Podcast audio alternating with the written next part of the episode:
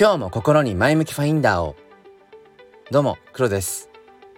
今日は6月の違う間違えた。7月の13日水曜日朝の6時14分です。えっと雨がなんか降ってますね。なんか梅雨明けてるのにまた雨降ってる。うんなんか変だね。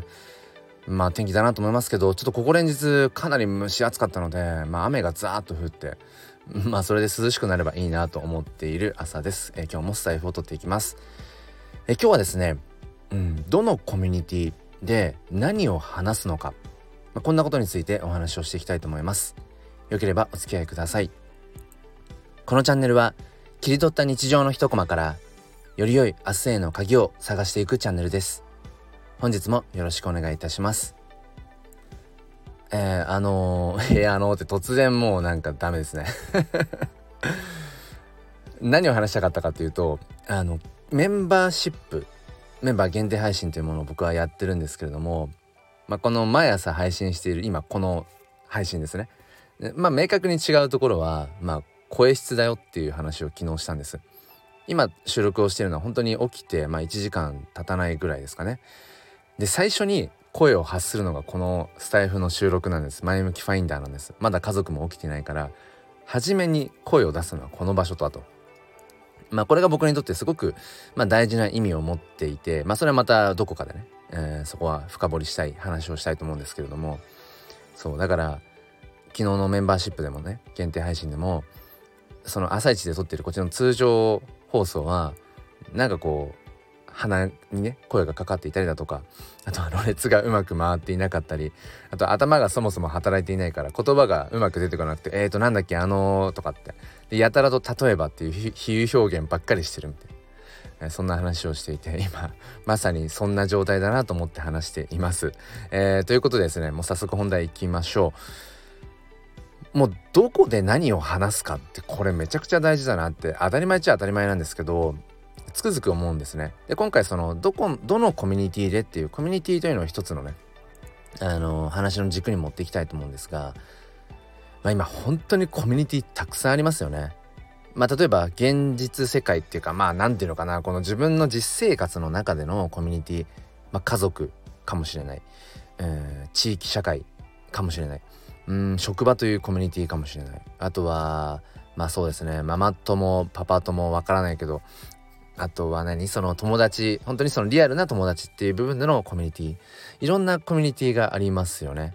実生活の中で。でさらに言うと、まあ、そこまではまあ何十年か前自分たちの、うんまあ、親の世代とかその上の世代とかもそのコミュニティはずっとあったわけで。ただ今僕らがさらに抱えているそのコミュニティっていうのかな。っていうものがやっぱりこの SNS を通したインターネット上でのコミュニティですよね。まあ Twitter というコミュニティ、Instagram というコミュニティ、Facebook というコミュニティ、そしてこのスタンド FM というコミュニティ。うん、でさらに細かく見ていくとそうですね例えば Twitter 上で僕はこのスタンド FM ユーザーさんが集まれるまあスタイフの横顔みたいなのをテーマにしてるんですけれども Twitter コミュニティを利用してねスタイフエコーという、うん、そういうコミュニティもえー、自分は運営をしています。まあここで音声配信を主にしているので、まあ、それのテキストベースでの、うん、スタイフユーザーさん同士の、まあ、コミュニケーションとかあとは何だろうちょっとした裏話とかね、うん、そんな話をしているコミュニティがあります。そして僕が、まあ、今特にね、うん、夢中になっている NFT、まあ、Web3、まあ、クリプトこの辺りで考えていくと Discord という、まあ、チャットツールの、うん、そういうアプリケーションがあります。NFT 界隈っていうのは結構この Discord っていうものが基本的なまあコミュニティツールになっていてでもう一度ね入ったことがある人見たことがある人は共感してもらえると思うんですけどめちゃくちゃ見づらいんですよ Discord って。すんごい見づらい。まあそもそもチャットツールなのでどうしてもこうやり取りがね流れていってしまうっていうところはもちろんあるんだけれどもその Discord の一つの Discord とってもその中でいろんなまた部屋に分かれていたりするのでその Discord コミュニティが大きければ大きいほどもういくつ部屋があるのって例えば、まあ、国内でね、うんまあ、一番コミュニティとして盛ん盛り上がっていて、うん、と NFT のコレクションとしても、うん、やっぱりこう、まあ、売れ売れているっていうところって考えるとそのクリプト忍者忍者ダオっていうものがあってもうそこなんて部屋いくつあるのってもう全然もうわからないですね。で僕はその中でえ、ー、とまあメタバライブ忍者メタバライブとか、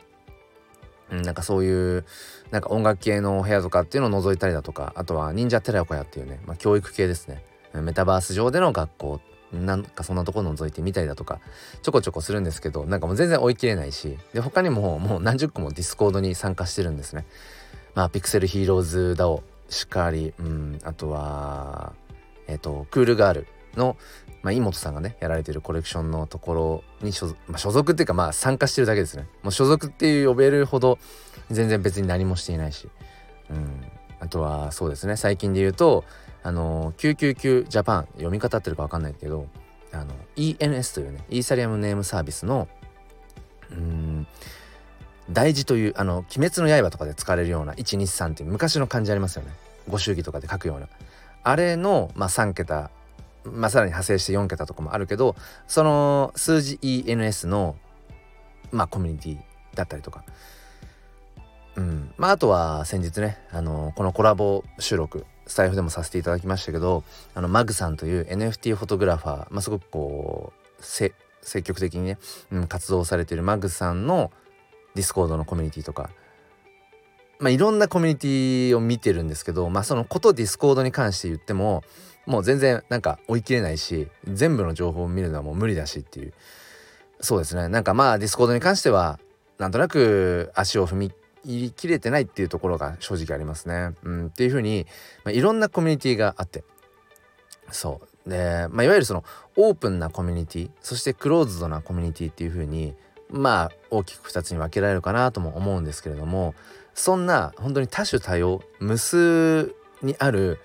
このコミュニティ実生活のコミュニティもそうだしそういった、うん、まあネット上 SNS 上のコミュニティもそうだし僕らは本当にその何十年も前の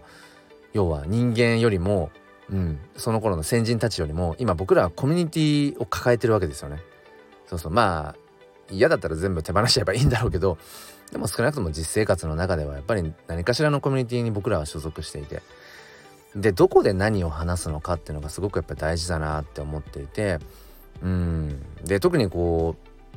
うそうですね自分が話したい話っていうのをどこのコミュニティでもその要は受け入れてもらえるとは限らないわけですよね。なぜそのコミュニティがいくつもそういうふうに誕生するのか SNS 上に関してもうんなぜそういうふうにいろんなコミュニティがあるのかって言ったら結局人それぞれ興味関心の、うん、振り幅が違うしその好奇心の矛先ってものも違うし、うん、あとは求めるものも違うわけでその数ほどコミュニティが結局生まれていくわけですよね。そうでなんでコミュニティを僕らは作りたがるんだろうかって今ふと思ったらなんだろうなやっぱりそのある程度ジャンル分けをしたいんでしょうね。自分はこういうジャンルに興味がある人間だよっていうようなこと、うん、でこういうものにはあまり興味がないよっていうふうに、まあ、細分化していくことによって、まあ、熱量をそこに注ぎやすくなるんだろうななんてことは、え思います。うん。で当然例えばねじゃあそうだな。うーんその NFT のまあ派生して Discord の中でね、まあ、いくつか、まあ、 Discord 内の中にいろんなコミュニティ NFT コレクション NFT のコミュニティがありますけども例えば僕が今一番 一番見てるかなっていうのはそのさっき言った999ジャパンっていう、うん、その数字 ENS まあ、超マニアックですよね、まあ、超絶マニアックだと思います。だからそこの中で繰り広げられてる会話っていうのは例えばそのこの ENS っていうねイーサリアムネームサービスっていうのはまあその契約をしてうん自分のそのウォレットアドレスあの長い 0x から始まるウォレットアドレスを、まあ、簡略化できると。例えば僕だったら黒 -nft.esa っていう ENS を今2年契約1年2年契約ぐらいでやっていて、うんまあ、数千円かかってるんですが、まあ、ドメインですね。うん、でそういうものを今こう話題になっているものをこう発行してそれをうまくうん売ってその、えー、売り上げを自分の本ちゃんの ENS の更新の、えー、なんだ資金に回すみたいなそういうマニアックな話とかが繰り広げられていて例えばそこであの僕はスタイフのあのパーソナリティをやっていて突然話したところで場違いなわけですよね。ちょっと今例が極端でしたがそんな風にやっぱりそのどのコミュニティで何を話すのかっていうことはものすごくやっぱり大事になってきていわゆるその空気を読むっていうのとはまた違うかもしれないけど結構この辺を考えていく必要っていうのはこれからますますあるんじゃないかなと思いますだから自分が話したいこと発信したいことそこに持っているまあ情報でもいいけれどもそれを適切な場所でまあ適材適所じゃないけど適切な場所にそれを発信していけるかっていうのがすごく大事だなって思います。うん、だから今僕が NFT フォトグラファーとして、うん、コミットしている中でやっぱりここっていうのはすごく気をつけていて例えば Twitter というまあオープンな場所で、うん、何か自分のね NFT コレクションやっています写真 NFT コレクションやってますみたいなことをこう発信した時にうんやっぱり届けたい人に届くかどうかってやっぱ分からないし、まあ、逆もしかりでもともとリーチするつもりなかったけども、あのー、届いた人がいて「あ写真 NFT なんてやってるんですね興味あります」っていう方も時々いるしそこはまあやっぱり SNS のなんだろう可能性でもあるんだけど自分がもうピンポイントでこれはあの人に届けたいなとかあのコミュニティにこれはきちんとうん響かせたいなってものがあるんだったらそのオープンな場所じゃなくてある程度クローズドな場所を選んでそこにその自分のうん言葉を、まあ、届けていった方がいいわけですよね。だからまあコミュニティとは言わないかもしれないけど最近僕は結構 TwitterDM で本当に1対1でのやり取りとか TwitterDM の中での、えー、と音声チャットっていうのかなそれを使ったりあとはここ最近だとその NFT の買い方っていうのをまあやっぱり教えていく。んでどんどんどんどんやっぱその NFT の新規参入者ってものを僕はやっぱり増やしていきたいなってことを思うしでそのために、えー、毎週土日の朝 NFT 教室っていうライブを開いているのもそうだしでもやっぱり NFT 教室ライブだとちょっとやっぱり広いですよね。だからやっぱりその1対1でレクチャーをしていく必要があるなと思って最近はまああの LINE ですね。あのー、アプリの LINE を使って本当に1対1で、やり取りをすることとかも増えてきたし、うん、だから本当に広いオープンな場所からいくつかのクローズドな場所っていうさまざまなそのアプリケーションとかコミュニティってものを使い分けて自分が伝えたいこと自分が持っている人それぞれ持っている情報とか価値って必ずあるのでそれをどこで発していくのか、まあ、それをま気をつけていきたいなというまあ特になんか今日の話は結論付けられるようなものがあはなかったんですけれども改めてねそのどのコミュニティにどんな話をしていくのかどのコミュニティで自分の中のどこを売りにして出していくのかっていう、うん、まあある種こう仮面を差し替える部分もあるかもしれないけれどもまあみんな実生活でもいろんな仮面持ってますよね。まあそんなこんなで今日は、えー、どのコミュニティで何の話をするのかそんな話をさせていただきました。最後までお付き合いくださりありがとうございます。